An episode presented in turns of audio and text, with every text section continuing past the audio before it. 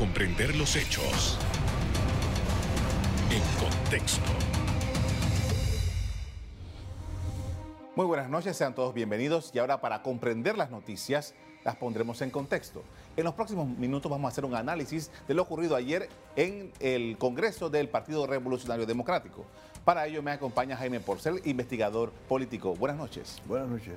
En primer lugar, un análisis general de lo que se vivió ayer en este Congreso del PRD y los antecedentes inmediatos a esta celebración. Fue un, bello ejemplo de lo que somos los panameños en política. Medio santos y medio diablos. Hubo cosas eh, sorpresivas ahí, sorpresivas y, y, que dan que comentar, por ejemplo, eh, la forma en que pierde eh, Zulay, que todo el mundo esperaba pues que, Zulay iba a dar el brinco a donde, donde Ricardo Martinelli y sale dando una declaración casi heroica, donde declaró yo soy perredista.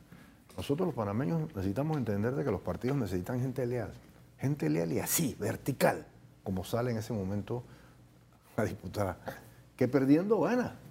Otra que pierde y gana desde mi, punto de vista es la señora doctora Rosario Turner, que se enfrenta, eh, número uno, que, busca un posicionamiento muy interesante, de, donde mantiene un pasito atrás de las dos grandes fuerzas, la del legislativo, que le llaman la 5 de mayo, y la del ejecutivo, conocida como San Felipe. Ella se mantiene en un punto neutral, como que yo no estoy con ella, no estoy con uno, no estoy con otro. Si bien se entendía de que el grupo de San Felipe le interesaba, eh, por razones eh, obvias de esta lucha de poderes, que la señora Turner se levantara a la presidencia del PRD. No sucedió así. Eh, llegó el diputado Robinson y le metió un 2 a 1. Por cada voto de Turner le sacó dos votos. O sea, ganó de forma holgada para eh, eh, sorpresa de muchos, sin embargo, sin embargo, ella hace un gran papel. Ella hace un gran papel, se evita quedar dentro de la maraña, ese del ambiente, ese enrarecido que está flotando alrededor de esta, de esta campaña, producto, digo, tan enrarecido que el mismo propio presidente de la Asamblea sale denunciando eh, amenazas como nunca antes ha habido eh, persecuciones, correteos y maletinazos. En el día eh, de hoy lo vemos. Cosas, acusaciones muy serias y que tú estás acostumbrado a que ya los discursos post competencia llaman a la unidad. Tanto el, discurso de Robinson como el de Crispiano empiezan a hacer denuncias. Eso inmediatamente empezamos a enfocar las primarias 2023. excelente este, este, último, este último, porque es justamente por donde el, análisis se va. Estamos hablando de una competencia en la que el PRD regularmente sale de ellos y dicen esta unidad, fortalecido, somos el partido más grande, Eso, eso, es lo que siempre ha habido. Pero ahora, tirios y troyanos están diciendo lo mismo. Se están acusando de esos elementos que usted acaba de mencionar. vi el discurso, en cambio, de Rubén de León, quien se alza por parte del equipo de San Felipe con la eh, con el digamos con el puesto de oro que es la secretaría general del partido el, discurso de Rubén de León ganador triunfador en esta en esta elite ese sí es conciliador.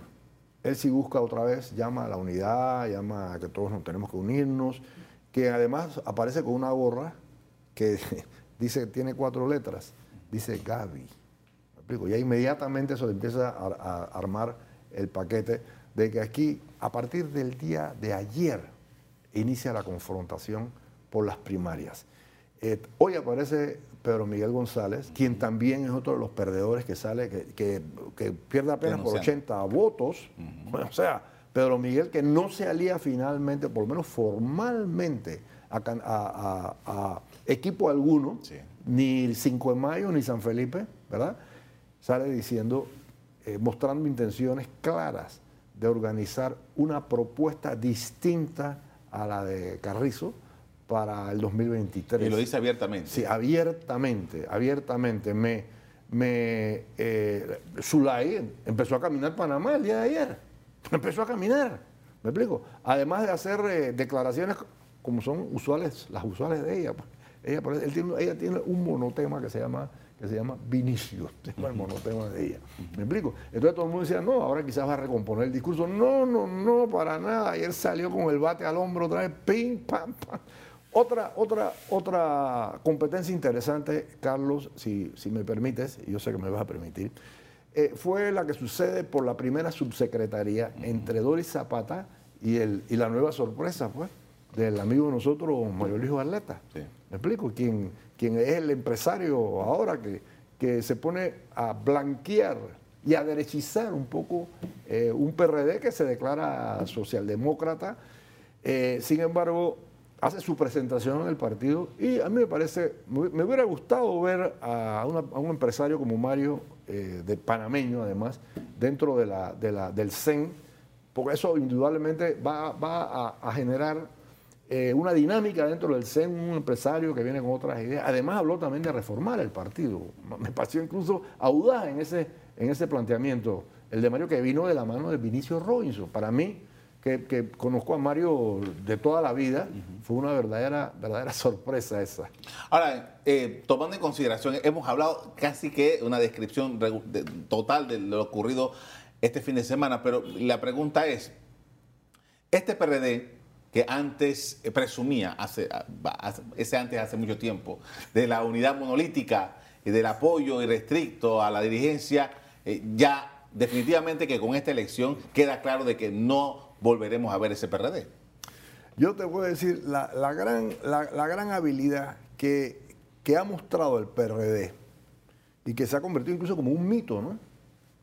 Eh, es que en sus momentos de triunfo, sus momentos de triunfo han estado asignados por la unidad. Eh, algunos que lo conocen mejor que yo dicen que con, que con Balbina hubo una desbandada. Dicen igualmente que con Juan Carlos hubo una desbandada. ¿Me explico? Eh, pero que con Nito, que es el menos PRD de todos estos que mencionó anteriormente, se logró conciliar las fuerzas, quizás por eso también. Quizás por eso, como estaba ajeno a los, a los, a los. No, mentira, no es cierto que ha estado ajeno a los dimes y diretes. Nito viene siendo PRD, por lo menos en este momento debe tener eh, unos 20 años, de 20 estar- años, de sí. estar pero sin embargo no se le considera, así es el PRD, todavía no se le considera PRD. Me explico, yo puedo entender de que a un joven como Gaby Carrizo la gente le cuestione, como estaba eh, Pedro Miguel insinuando hoy en la televisión, de que él no siente que, que, que Gaby es, un torrejista.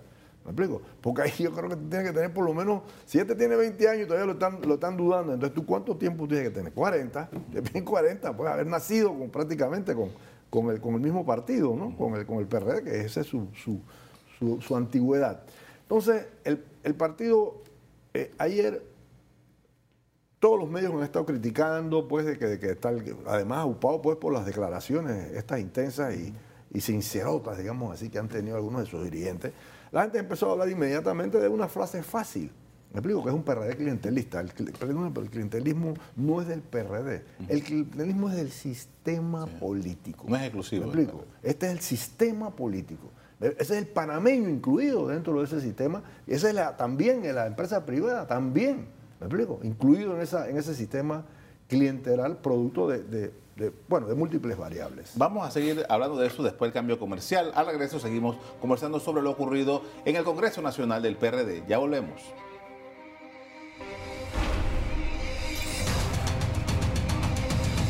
Estamos de regreso, estamos analizando lo ocurrido en el Congreso Nacional del PRD. Está conmigo Jaime Porcel, investigador eh, político.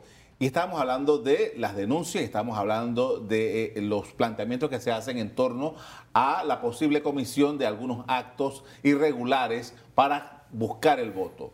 Eh, ¿qué, podemos nosotros cotejar de esto? Y sobre todo viendo, bueno, se habla de maletinazos, se habla de compra de votos, se habla de nombramientos a cambio de, pero eh, ¿dónde está la denuncia formal de esto? Yo quiero también entender que aquí nosotros tenemos un fiscal electoral que tiene que asomar eh, la cabeza y virar la cara cuando el presidente de la Asamblea denuncia de, de- de- de ese calibre, te las pone sobre la mesa. Entonces aquí él tiene que actuar también por, por, eh, por motus propios, ¿no?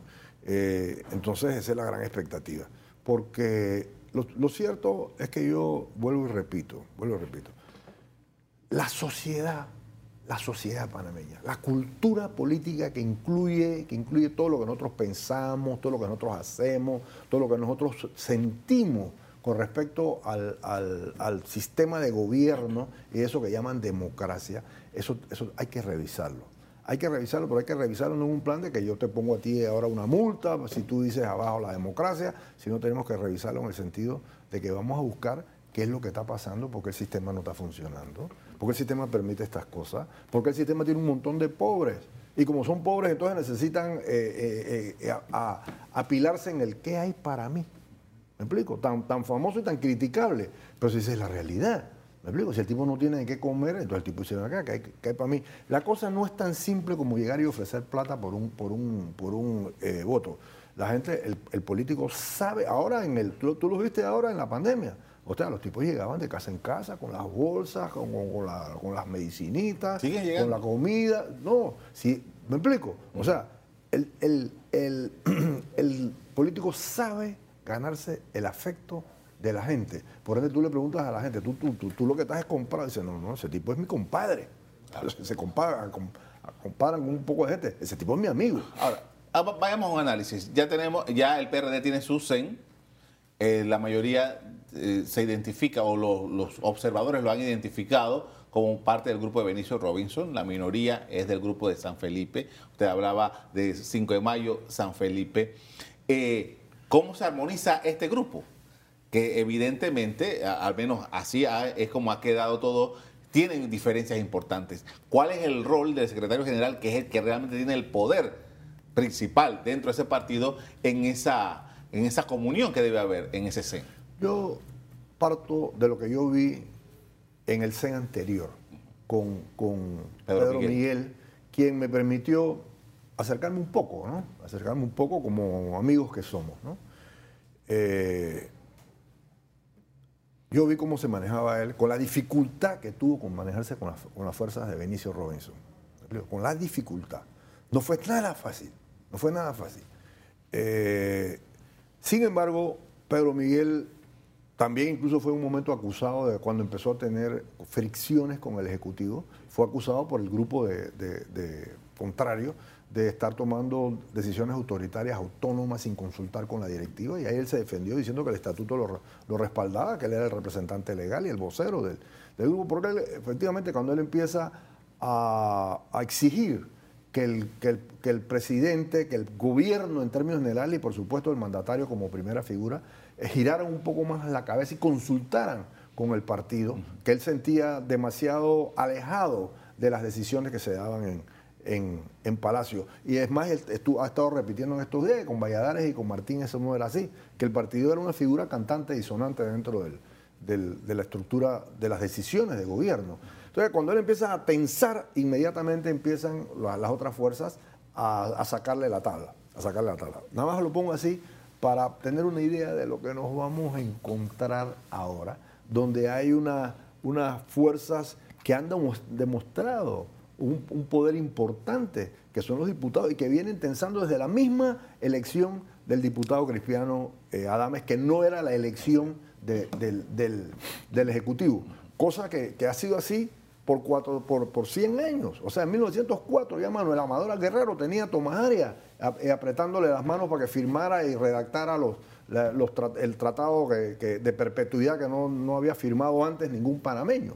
¿Me explico? O sea, toda la vida, toda la vida con, con ligeras, con ligeros momentos, con ligeros momentos, con Marco Roble, por ejemplo.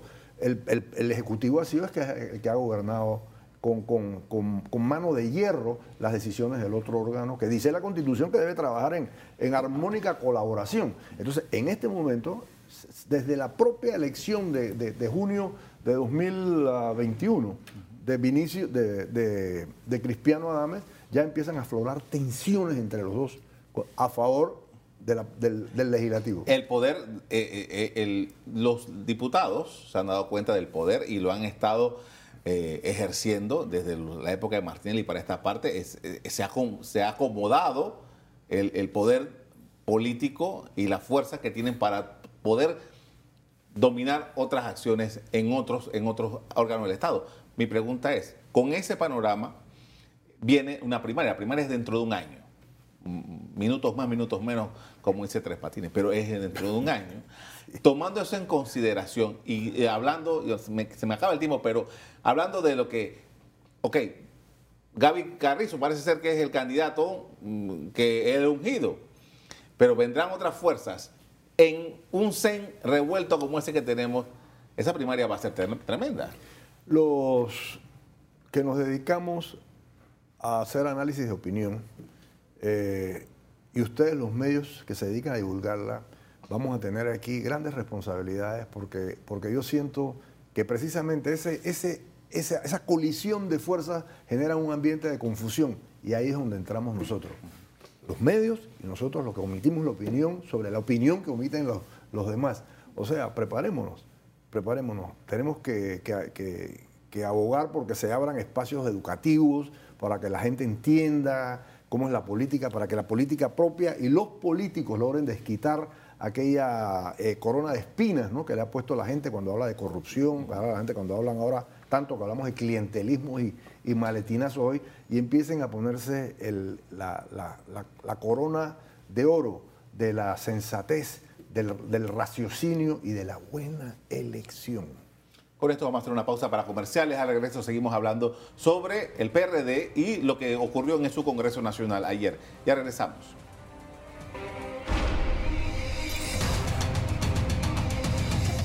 Estamos de regreso con Jaime Porcel, eh, hablando sobre o analizando lo que ha ocurrido con el Congreso Nacional del PRD. Y bueno, ya al gobierno del presidente eh, Cortizo le queda dos años, eh, le va a tocar presidir el país en medio de la elección.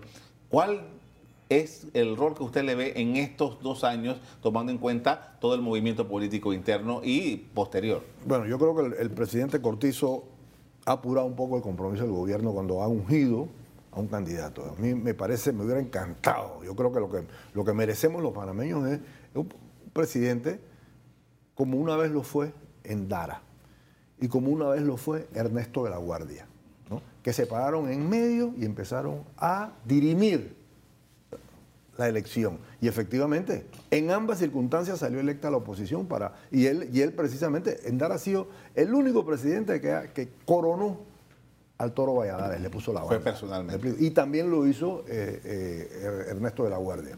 ¿Me explico? Eh, sin embargo, siempre ha sido muy difícil mantener al, al, aparato burocrático del Estado fuera de la elección del momento. También lo hizo, mira, también lo hizo aquí en Valladares. Pero Valladares lo hizo en el sentido al revés. O sea, Valladares lo que hizo fue cuando perdió en el 98 el, referéndum de la reelección, entonces se hizo el presidente más desagradable del mundo. Le dio la, espalda a los estudiantes el 5 de, mayo, metió a los Doberman, a los antimotines en la universidad, eh, declaró contención del gasto en medio de una elección. ¿Me explico? O sea, él realmente le tiró, fue a matar a, su copartidario eh, Martín. Ah, entonces iba y lo abrazaba. Iba y lo abrazaba. Además de que contestaba cualquiera eh, barbaridad por ahí, o sea, se tensó con todo el periodismo. ¿no? Entonces iba y se abrazaba con, con, con, eh, Martín. Entonces la gente dice, el problema no es el, ternero, el problema es el, ganado, decía, decía la gente. Y efectivamente solamente con aquella alocución que dijo, Mireya es el cambio. O sea, inmediatamente la gente dice, no me Martín, Martín, el continuismo del toro. Y estando muy por debajo en diciembre, Mireya terminó ganándole por siete puntos. Ahora, eh, está claro de que para los efectos de Panamá, la experiencia dice que los gobiernos en el poder, los partidos en el poder no ganan la elección, no se reeligen automáticamente. Eh, entiendo que eh, eso, en cualquier plan de cualquier gobierno está el de poder voltear esa tortilla. Carlos, esto no está escrito en piedra, ¿me explico? Esto no está escrito en piedra. Lo que pasa es que los, distintos gobiernos no se han preocupado, los distintos presidentes, como saben que no se reeligen, entre otras cosas, no se han preocupado en mantener su popularidad, no se han preocupado en, estar muy apegados en, en, verdades verosímiles, que se puedan comprobar, que sean creíbles. O sea, la gente, todos, todos los gobiernos han empezado, con excepción otra vez del toro, pero yo me acuerdo con Endara, en Dara los primeros seis meses ya, que pasó como de 90% de aprobación, pasó como a 30. No, gracias a Namey también, que lo ayuda bastante. ¿Me explico? O sea, los, gobiernos, no, los presidentes no se preocupan suficiente por, por, no que no, le facturen a su cuenta, a su activo de, credibilidad. Entonces la sensación que ellos dan es que a ellos no les interesa, que eso ya es problema de, en este momento de Gaby. Por ejemplo, como por ejemplo, yo, yo digo lo siguiente, porque además me parece una canallada, te soy franco, Carlos. ¿no? ¿Cómo que un presidente tú le preguntas, y estos 312.5 millones que se han gastado en, en, en, en consultorías ahora en, el, en la pandemia, ¿dónde están? Y él dice, es que tengo que revisar la lista. O sea, no tengo claro los números. O sea, eso, eso le factura inmediatamente al candidato. Y por supuesto que a él también. Inmediatamente a este, este es el que va a ser continuo, este es el unido del otro. Eso, eso a mí, yo, yo no entiendo esas cosas, ¿no? Yo no entiendo el equipo, del equipo, ¿por qué no prepara al presidente? ¿Me explico? Yo no entiendo el, el- el equipo de Gaby, ¿por qué no tiene, por ejemplo, una buena respuesta ante la salida que, que hace para explicar, pues, su haber eh, depuesto su intención de correr en la Secretaría General? O sea, yo... No hay mucha explicación sobre eso, ¿no? eh, la, explicación que hace la, hace con una visual muy equivocada, eh, con mala iluminación, eh, mal afeitado, eh, mal arreglado, se quita la corbata para no pa- parecer funcionario público y parecer como aparecen todos los, ministros aquí en estas mesas, que es sin, saco y, con camisa blanca, pues. ¿Me explico? Entonces yo, me pareció que eso me, por no hablar de los, del, del caso de los ventiladores, que yo creo que eso mereció mucha mejor explicación. No es esa cosa que vamos a agarrar y vamos a despedir a un viceministro y ya con eso cerramos el caso. Volviendo a lo que hablábamos hace un rato, acerca de que, sí, ningún gobierno repite, ningún partido en el poder repite automáticamente. P- Permíteme re- refrasear eso. Sí. Y añadir una pequeña coletilla. Sí. Hasta ahora. Hasta ahora. Me explico. Bien. Hasta ahora no ha pasado. Eh, ser candidato del partido en el poder es una misión difícil, complicada. ¿Por, por qué aceptarla? Bueno, eh, eh, tú has oído hablar de algo que llaman las mieles del poder. Por supuesto. Dan vicio. ¿Me explico? Dan vicio. Endara trató de regresar. Después que decía que te acuerdas que le picaban, picaban los los pies, pies, le picaban los pies, trató de regresar. cuando el reportero le preguntaron. trató- el toro trató de meter una reelección. O sea, esas son las mieles del poder. El poder es muy encantador. ¿Me explico? Una vez que tú lo conoces, ese gusanillo te agarra, te pica y te deja esperando una sobredosis. Hay mucho halago alrededor. Además, hay mucha oportunidad también, si lo vemos de otro lado, de ayudar a la gente. Hay mucha posibilidad de visualizar un Panamá, de discutirlo, de, de hacerlo entre todos. ¿Me explico? Si lo vemos desde el punto del deber ser, de la ética que debiera acompañar la política. El PRD, un partido que tiene la mayor cantidad de, de- de- de adherentes del 700.000. 700 mil, un montón Wow. de gente. Wow.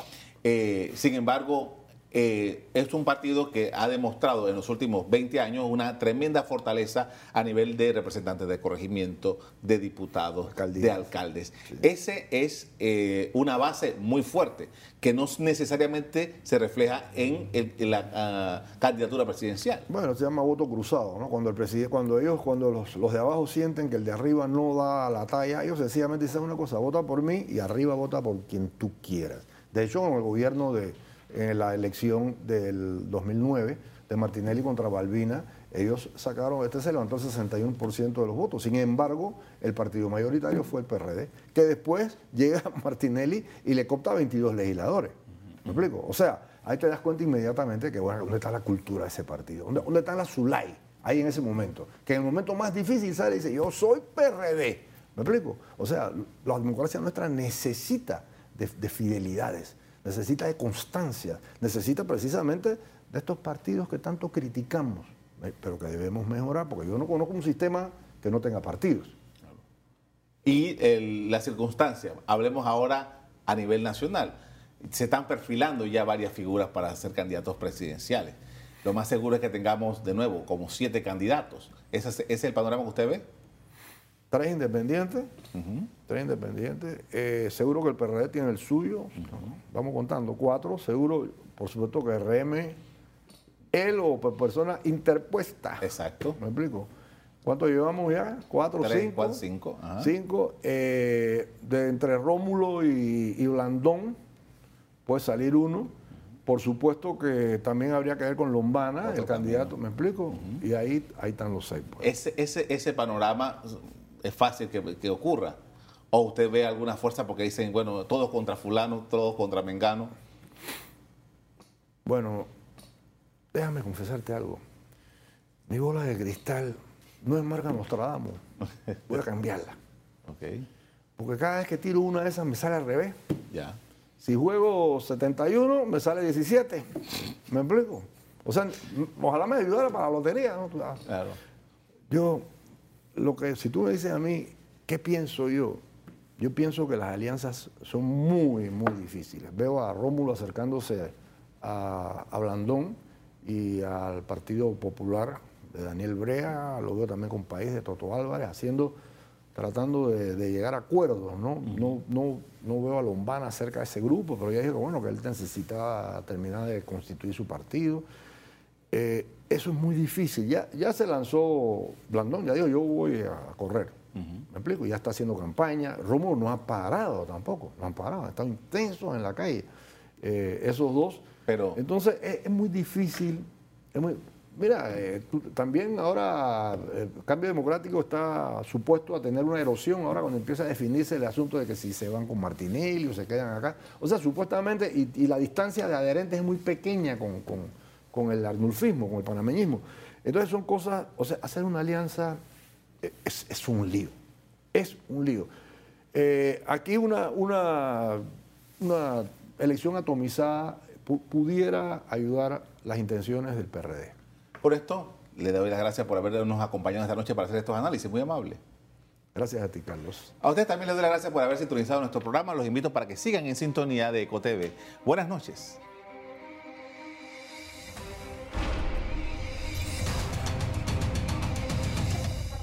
Revive este programa entrando al canal 1 de BOD de Tigo.